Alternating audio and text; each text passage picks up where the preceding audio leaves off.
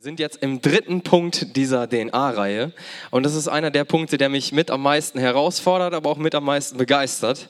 Und der dritte Punkt ist, wir sind mutig. Okay, wir sind mutig. Das klingt erstmal nach so einem Happy Clappy, wir sind eine tolle, coole Church-Dingen. Aber da steckt so viel Tiefe und so viel Wahrheit und gleichzeitig so viel Herausforderung drin, dass man das ohne weiteres mal eben von sich wegstoßen könnte und sagt, ah, das will ich gar nicht hören. So, und jetzt gehen wir aber mal rein in dieses Thema und ich lese uns einfach mal vor, wie dieser DNA-Punkt auf der Homepage der Credo-Kirche beschrieben ist. Ja? Also, da heißt es, wir rechnen damit, dass Gott selbst aktiv ist und wir aus seiner übernatürlichen Kraft heraus leben. Wir trauen Gott was zu? Wir trauen ihm Großes zu. Kriege ich dafür ein Amen? Amen. Sehr gut. Und der nächste Teil. Wir reden eindeutig und klar darüber, warum wir an Gott glauben und wer Gott ist. Wir sind offensiv und fordern heraus. Amen. Ja. Das war, ja, im ersten Gottesdienst, war dieses zweite Amen sehr verhalten. So, wir reden eindeutig darüber. Wir reden klar darüber. Ist nicht immer so easy. So, wir reden darüber, warum wir an Gott glauben und wer Gott ist. Auch nicht immer so easy. So, man zieht sich da gerne mal ein Stück zurück und du merkst so an der Stille im Raum, die plötzlich da ist, ja, das fordert uns echt heraus. Also mich persönlich auch. Darüber reden, dass ich an Gott glaube, mit Leuten, stehe ich da nicht irgendwie blöd da, so an Gott zu glauben, das fordert uns raus. Und dann vor allem noch dieses, wir sind offensiv und fordern heraus. Puh, das ist nicht jedermanns Sache. Ähm, challenged uns. Aber das, das Krasse ist, wir gehen die DNA der Credo-Kirche durch. Eine DNA, hat einer von euch das Wort mal versucht nachzuschlagen, was DNA überhaupt bedeutet? Also ich musste das Wort sechsmal versuchen auszusprechen, bis ich es flüssig aussprechen konnte. Das ist so ein kompliziertes Wort. Also ich weiß nicht. Wer, kann, wer weiß, was DNA bedeutet? Also wofür steht DNA, die Abkürzung? Weiß das einer? Wisst ihr warum? Weil es keiner aussprechen kann. Es ist so kompliziert. Ich habe mir überlegt, schmeiße ich das Wort mal an die Folie und wir versuchen verzweifelt dieses Wort auszusprechen. Ich glaube, das hätte, hätten alle gedacht, die reden in Sprachen. Also es war irgendwie ganz, ganz witzig. Auf jeden Fall, DNA ist quasi der kleinste Baustein in deinem Körper, der darüber entscheidet, wie dein ganzer Körper sich weiter aufbaut. Also wenn du deine DNA ist sozusagen der Bauplan für deinen Körper, wie du später aussehen wirst. So, wegen der DNA sehe ich aus, wie ich aussehe. Jeder hier hat eine individuelle DNA und wenn du äh, eine andere hast als ich, was offensichtlich der Fall ist, dann siehst du auch anders aus als ich, funktionierst anders, denkst anders, bist anders, hast einen anderen Charakter. Die DNA ist der Bauplan sozusagen dafür, wie wir aufgebaut sind. Und so ist auch die DNA der Bauplan sozusagen so das, was uns grundlegend wichtig ist als Credo-Kirche. Und das ist einer dieser Punkte. Wir sind mutig und das fordert uns maximal heraus. So. Ähm, wofür brauchen wir Mut? Also wenn ich jetzt zum Beispiel an einen Schüler denke, der ein Referat halten muss. Also ich war, wenn, wenn es immer hieß, wer möchte ein Referat halten, war ich so ungefähr immer der Letzte, der gesagt hat, ich wenn keiner mehr da war und es war noch ein Referat auszuhalten äh, zu halten und dann wusste ich genau, okay, es ist kein anderer mehr da. Ich. Und dann musste ich ein Referat halten. Ich brauchte immer unheimlich viel Mut, um ein Referat zu halten. So, oder in der Uni fragen, ob man Teil von einer Lerngruppe sein kann. Ey, das braucht auch Mut. Da muss man einfach über seinen Schatten springen. Ähm, was ist so nach der Frage nach dem ersten Date? Aha, das kann, also, wenn du denkst, du bist ein mutiger Mensch, spätestens dann merkst du, ich bin doch nicht so mutig. Herr, hilf mir. Also, das ist echt so, so ein Ding, wo wir denken, merken, okay, wir brauchen Mut. Wir brauchen da echt allen Mut. Wir müssen uns zusammenreißen, um über diese Grenze zu springen und diesen Schritt zu wagen, weil davon so viel abhängt. Und dann fragen wir uns jetzt aber so, ey, was heißt denn das jetzt für uns als Kirche? Und jetzt bringe ich einen Punkt, der uns herausfordern wird und der potenziell jedem Einzelnen von hier im Raum wahrscheinlich sogar Druck macht. Und ich sage uns später, warum ich ihn trotzdem anspreche. Er macht mir persönlich, hat er in der Vergangenheit auch Druck gemacht. Tatsächlich. Also wenn ihr merkt, okay, das macht mir Druck, ihr seid damit nicht alleine. Ich kann das auch nachempfinden. Aber die Perspektive, die Gott da reingibt, ist so viel größer. Also, was ist damit, mit anderen Menschen über den Glauben zu reden? Was ist damit, wirklich Gott gegenüber gehorsam zu sein und die Schritte zu gehen, die er vorbereitet hat? Diesen Schritt zu gehen, okay Gott, ich weiß genau, mein rechter Fuß soll jetzt genau an diese Stelle treten. Und das ist für dich in dem Moment maximal herausfordernd. Du brauchst Mut, um diesen Schritt zu gehen. Und das Verrückte ist, wir bitten Gott so oft so um in banalen Situationen, boah, Gott, bitte schenke mir Mut für das und das. Hilf mir bei der, beim Abschicken meiner Bewerbung. Ich brauche Mut dafür. Gott schenke mir Mut. Und Gott kümmert sich auch gerne darum. Er nimmt sich solcher Gebete gerne an. Aber ich glaube, wenn wir über Mut reden, als Kirche, als Kinder Gottes, als seine Familie, als seine Gesandten, dann fordert uns das nochmal in anderer Art und Weise heraus. Und zwar insofern, über Gott zu reden und wirklich die Schritte zu gehen, die er vorbereitet hat. Und ähm, ich nehme uns mal mit rein in Matthäus 28, die Verse 19 bis 20. Wenn ihr eine Bibel dabei habt, schnappt sie euch jetzt, holt sie mal raus. Wenn ihr ein Smartphone dabei habt, schnappt euch das und geht in die Bibel-App. Ähm, das habe ich vorhin kurz einmal schon mal gesagt. Wir werden heute einen zentralen Bibeltext haben, der wird am Beamer sein, ja. Aber die anderen Bibeltexte werden wir nicht dort haben. Warum? Ähm, ich wünsche mir einfach, dass wir, wenn wir hier sind, wenn wir Gottes Wort hören, dass wir es dabei haben, dass wir die Bibel dabei haben und dass wir Gottes Wort wirklich so immer besser kennenlernen. Das ist kein Vorwurf, eine Ermutigung. Lass uns Gottes Wort kennenlernen. Lass uns wirklich wissen, wo was steht. Lass uns ihn besser kennenlernen. Lass uns mündig werden und fähig sein, nicht nur zuzuhören und aufzunehmen, sondern aufzunehmen und weiterzugeben und zu wissen, worauf wir stehen. Deswegen diese Ermutigung, Schnappt euch eure Bibeln, nehmt sie sonntags mit, verfolgt das in anderen Übersetzungen, stellt Fragen, lasst uns im Gespräch bleiben. Side Note zu Ende. Matthäus 28, 19 bis 20. Da heißt es, darum geht zu allen Völkern und macht die Menschen zu meinen Jüngern. Und im Grundtext ist es ein Imperativ, sprich Befehlsform. Macht das. Geht raus. Macht zu Jüngern. Redet über mich, redet über das Evangelium, macht die Menschen zu meinen Nachfolgern, tauft sie auf den Namen des Vaters, des Sohnes und des Heiligen Geistes und lehrt sie alles zu befolgen, was ich euch geboten habe. Und seid gewiss, ich bin jeden Tag bei euch bis zum Ende der Welt. Wir sind berufen, herausgefordert, Menschen von Jesus zu erzählen. Und ihr wisst nicht, wie oft mich das herausgefordert hat. Und ich weiß nicht, wie euch das gerade challenged. Wie euch das herausfordert. Vielleicht macht das Druck, das kann sein. Ich kenne das sehr gut, wie gesagt. Aber wir gehen trotzdem mal weiter. Wir sind dazu berufen, eindeutig und klar darüber zu reden, warum wir an Gott glauben und wer Gott ist. Das haben wir in der DNA gehört und das spiegelt das Wort Gottes genauso wider. Warum spreche ich das heute an?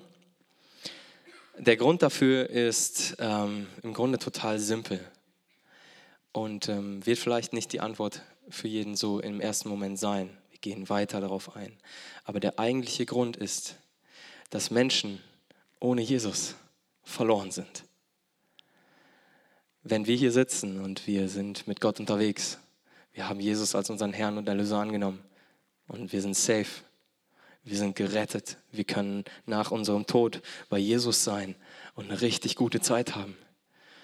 Dann gibt es viel zu viele andere Menschen, bei denen das Licht ausgeht, die dann in einen Ort kommen, wo niemand hin will. Glaub mir das. Da will keiner hin. Und Gottes Wort sagt uns, ihr seid das Licht der Welt. Gott will dich und mich gebrauchen, um den Menschen das weiterzugeben, was du bereits empfangen hast. Das ist der Grund, warum wir darüber reden weil die Menschen Jesus brauchen. Ohne ihn sind sie verloren. Und das, das Verrückte dabei ist, also ich mit meinem, ich, ich bin so ein richtiger Harmonie-Junkie, also ich liebe Harmonie. Und wenn irgendwas nicht in Ordnung ist, ist es für mich Stress pur. Äh, wenn bei Maggie und mir so nur so ein bisschen komische Stimmung ist.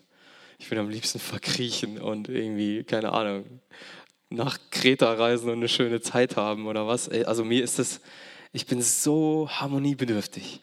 Und wenn ich dann lese, dass ein Mensch ohne Jesus verloren ist und in einen Ort geht, wo keiner hin will, ja, das stretcht mich so sehr. Und ich denke mir, Gott, warum kann nicht einfach jeder gerettet sein? Und die Bibel sagt uns ganz klar, es geht nur durch Glauben. Es fordert mich so raus. Wenn ein Mensch nicht an Jesus glaubt, wird er verloren gehen. Johannes 3,16 3, 16 folgende. Da heißt es erst so, so sehr hat Gott die Welt geliebt, dass er seinen eingeborenen Sohn gab, ne? damit jeder, der an ihn glaubt, nicht verloren geht, sondern das ewige Leben hat. Dann geht es aber weiter, wo einfach ganz klar daraus hervorgeht, okay, und wenn du nicht glaubst, dann bist du verloren. Wir bleiben da so oft stehen, ist doch alles schön, wir sind gerettet, yay. Aber es gibt auch die Kehrseite. Es gibt Menschen, die werden nicht gerettet, wenn sie nicht glauben. Und deswegen brauchen wir diesen Mut, um klar und eindeutig darüber zu reden, warum wir an Gott glauben und wer er ist.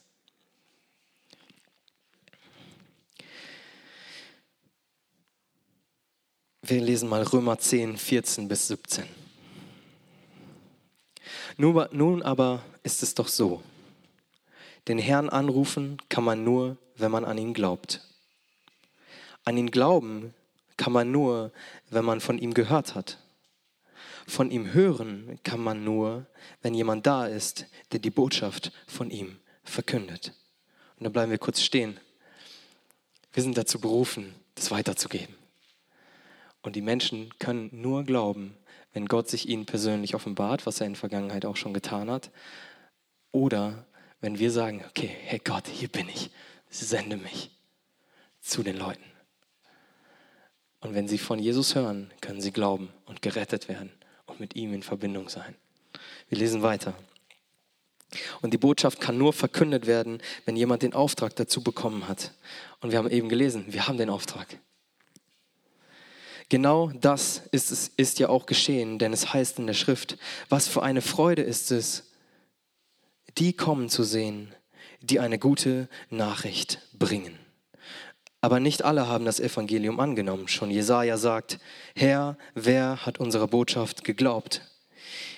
Wie wir gesehen haben, setzt der Glaube das Hören der Botschaft von Christus voraus.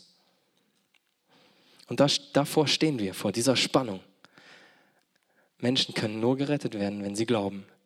Und Menschen können nur glauben, wenn sie davon gehört haben. Wie soll ein Mensch an Jesus Christus glauben, wenn er nie von Jesus gehört hat?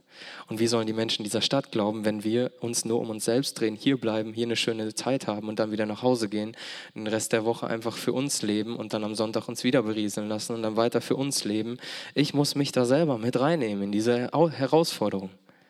Wir sind aufgefordert, die beste Botschaft der Welt weiterzugeben.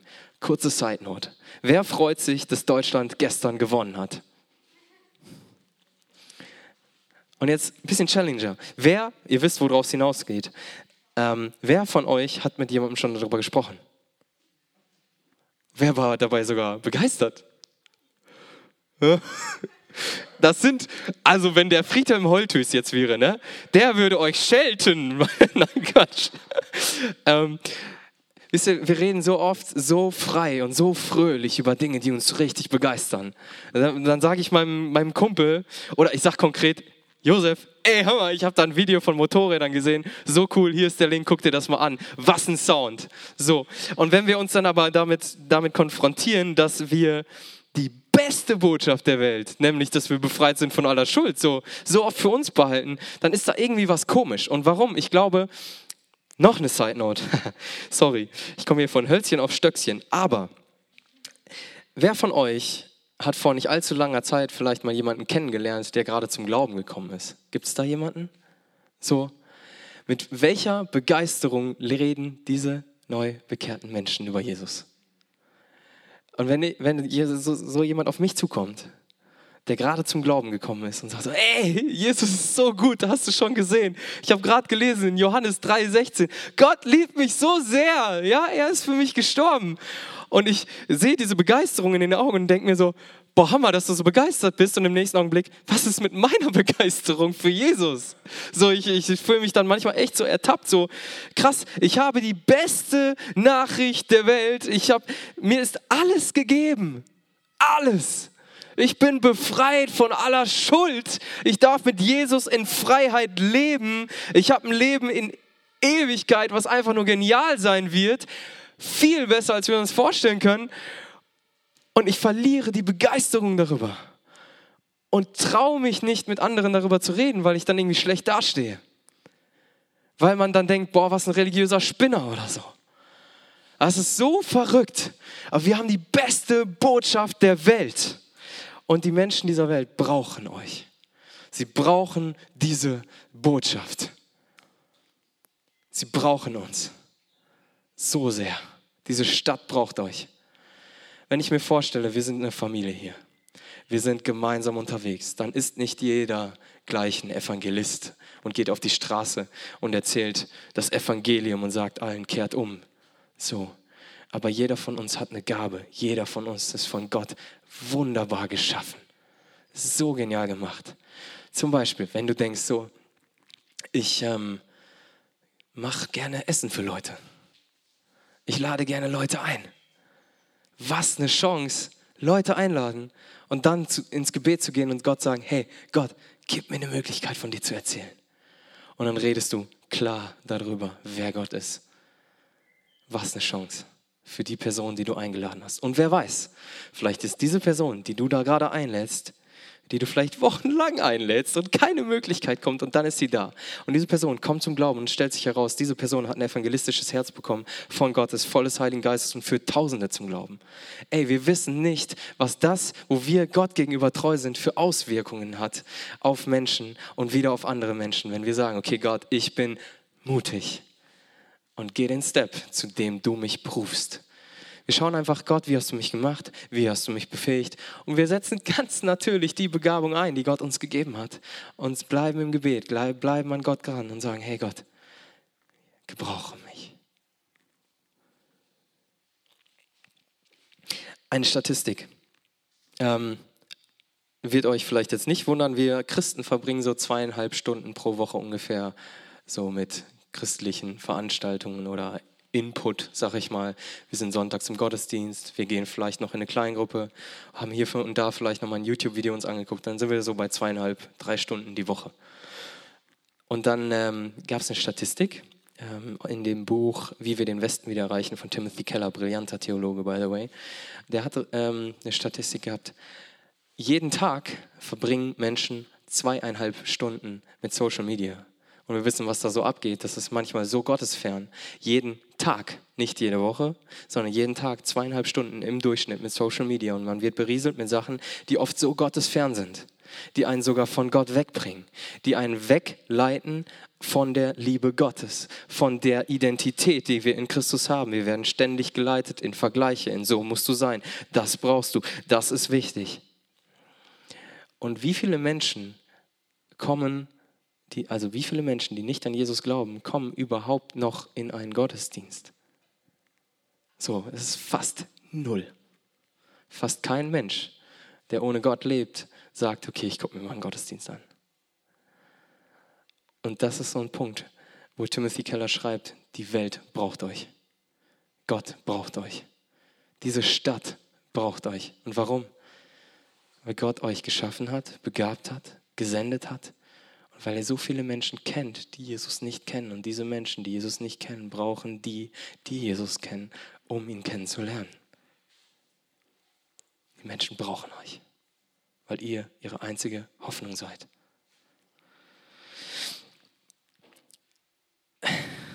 Ich nehme uns jetzt mit rein in einen Knallertext. Ja.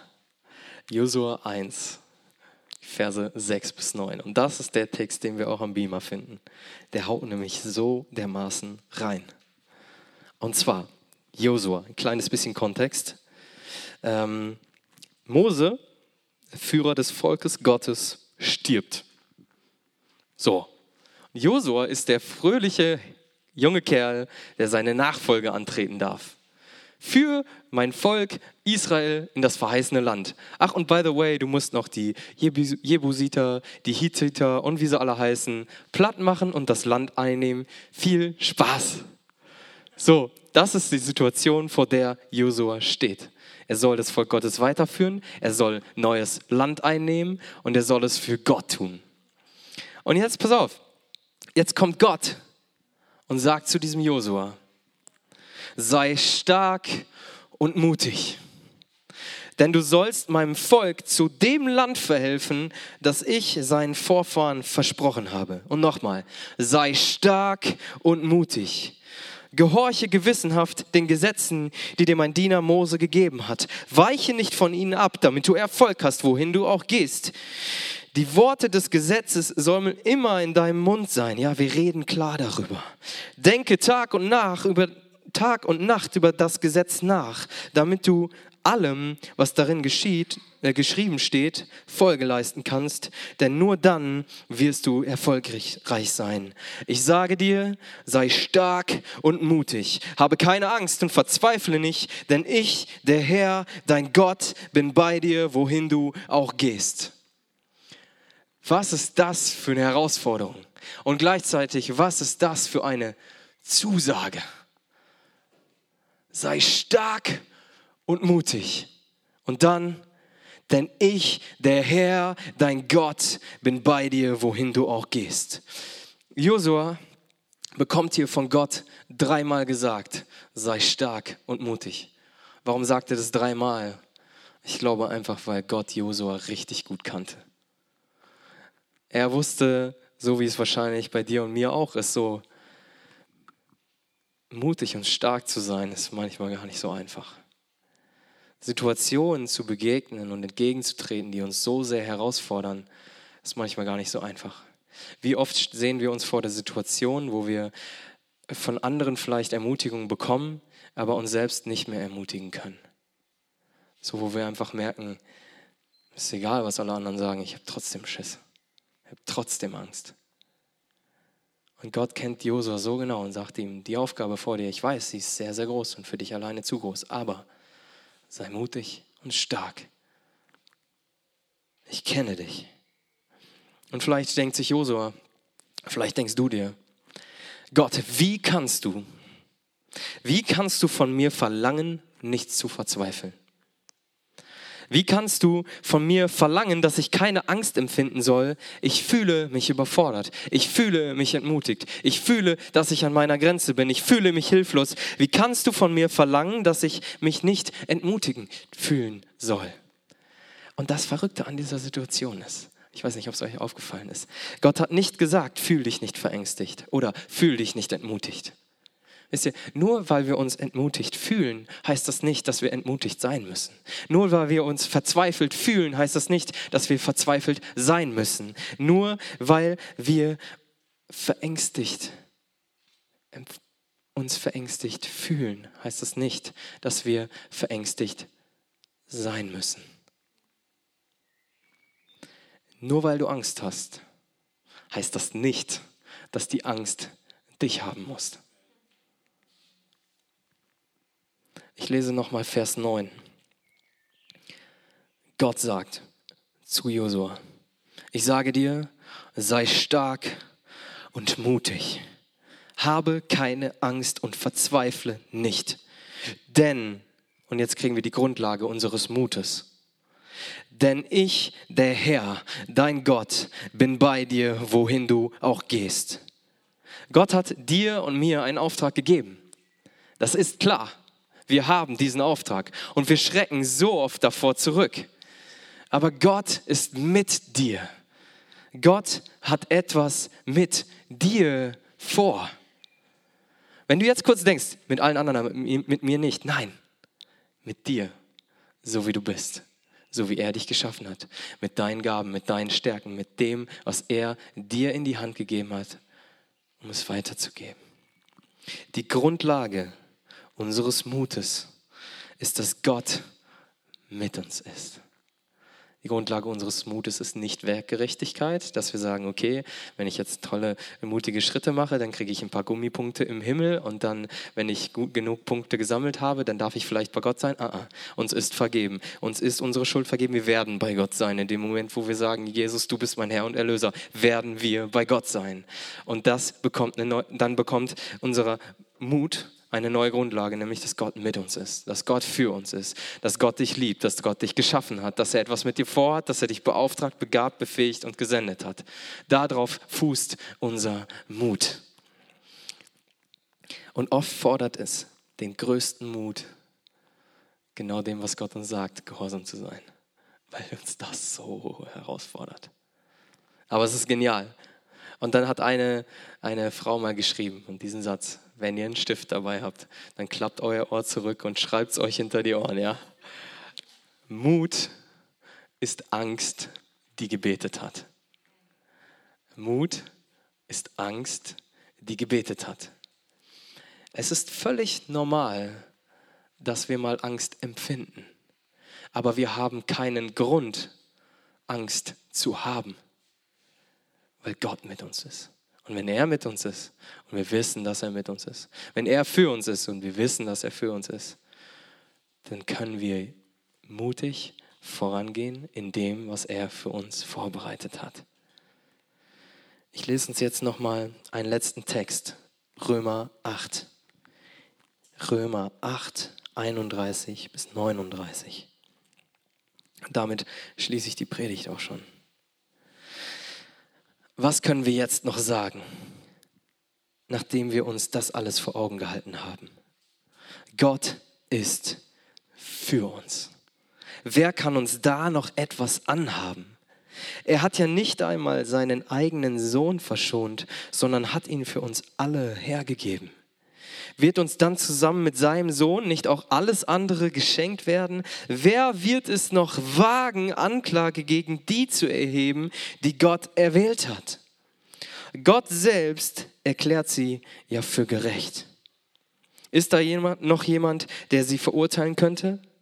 Jesus Christus ist doch für sie gestorben. Mehr noch, er ist auferweckt worden. Und er sitzt an Gottes rechter Seite und tritt für uns ein. Wer kann uns da noch von Christus und seiner Liebe trennen? Not, Angst, Verfolgung, Hunger, Entbehrungen, Lebensgefahr, das Schwert des Henkers. Mit all dem müssen wir rechnen.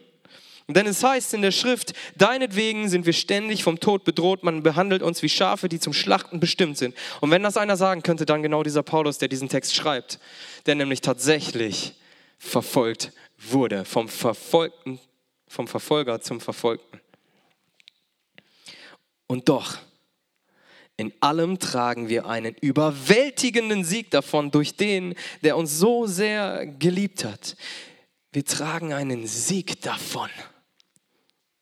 Ja, ich bin überzeugt, dass weder Tod noch Leben, weder Engel noch unsichtbare Mächte, weder Gegenwärtiges noch Zukünftiges noch gottesfeindliche Kräfte, weder Hohes noch Tiefes noch sonst irgendetwas in der ganzen Schöpfung uns je von der Liebe Gottes trennen kann, die uns geschenkt ist in Jesus Christus, unserem Herrn. Wenn das nicht eine Grundlage für Mut ist, dann weiß ich es auch nicht. Hey, was haben wir für einen Gott an unserer Seite? Nichts kann uns von seiner Liebe trennen. Nichts kann uns aus seiner Hand reißen. Er ist für uns. Lass uns das mal an uns ranlassen. Meine Güte, was haben wir für einen genialen Gott? Was ist das für eine Grundlage für Mut?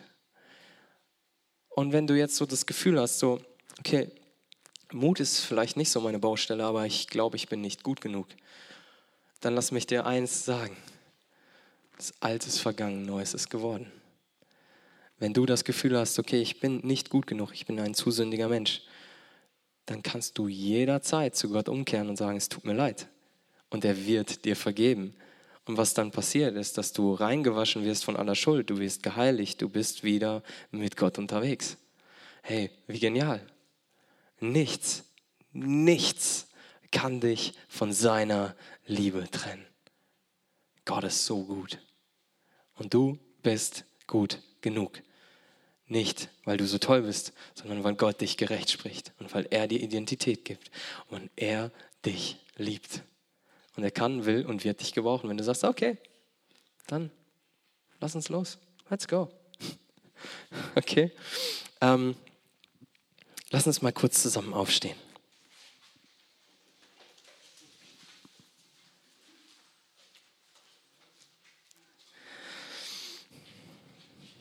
Was wäre, wenn du und ich, wenn wir alle Zeuge sein können, wie Menschen Jesus Christus als ihren Herrn und Erlöser annehmen. Was wäre, wenn Menschen hier mit einem Strahlen rausgehen, weil sie Gott begegnet sind? Was wäre, wenn du deinen Gast, der bei dir war, sagst, schön, bis nächstes Mal und du dieses Strahlen der Erlösung in seinen Augen siehst, weil er merkt, okay, meine Schuld ist mir vergeben, ich bin neu geboren, ich bin ein neues Kind, ich bin befreit, Gott liebt mich so sehr, ich bin angenommen, ich habe eine neue Perspektive, ich habe ewiges Leben und ich kann es kaum abwarten, meinen Freunden dazu erzählen, davon zu erzählen. Was wäre, wenn du und ich sagen, okay Gott, ich bin mutig. Und wenn wir sagen, wir rechnen damit, dass Gott selbst aktiv ist und wir aus seiner übernatürlichen Kraft heraus leben. Was wäre, wenn wir sagen würden, wir trauen Gott Großes zu? Wir reden eindeutig und klar darüber, warum wir an Gott glauben und wer Gott ist. Wir sind offensiv und fordern heraus. Was wäre, wenn wir diese Grundlage unseres Glaubens, dass Gott mit uns ist, erkennen und uns richtig draufstellen? Here I am. Hier bin ich, Gott sende mich, gebrauche mich. Ich will mutig sein. Ich will stark sein, dir zur Ehre. Wisst ihr, sorry, ich habe zu früh gesagt, lass uns aufstehen. Jetzt kommt mir noch ein Gedanke, tut mir leid. Und zwar, ähm, Mut ist keine äh, in der Bibel benannte Frucht des Geistes. Babam. Ganz oft bitten wir, Gott schenke mir Mut. Und ich glaube, Gott gibt es schon gerne. Aber wenn wir uns solche Texte anschauen, dann sehen wir, wir haben jeden Grund, mutig zu sein. Ja? Wir müssen nicht zu sehr sagen, Gott schenke mir Mut, sondern danke Gott, dass du mir eine Grundlage gegeben hast, auf die ich mich stellen kann. Jetzt kann ich mutig vorangehen. Und wir sagen, okay, mein Mut ist der Antriebsfaktor und nicht mehr die Angst, als Bremsfaktor. Ich gehe mutig voran aus deiner Kraft heraus, Jesus. Und wenn du das möchtest, wenn du heute Morgen sagst, okay Gott, ich möchte mich von dir gebrauchen lassen, dann möchte ich dich bitten, schließ jetzt einfach mal die Augen. Lass uns alle einmal die Augen schließen. Und sag Gott das.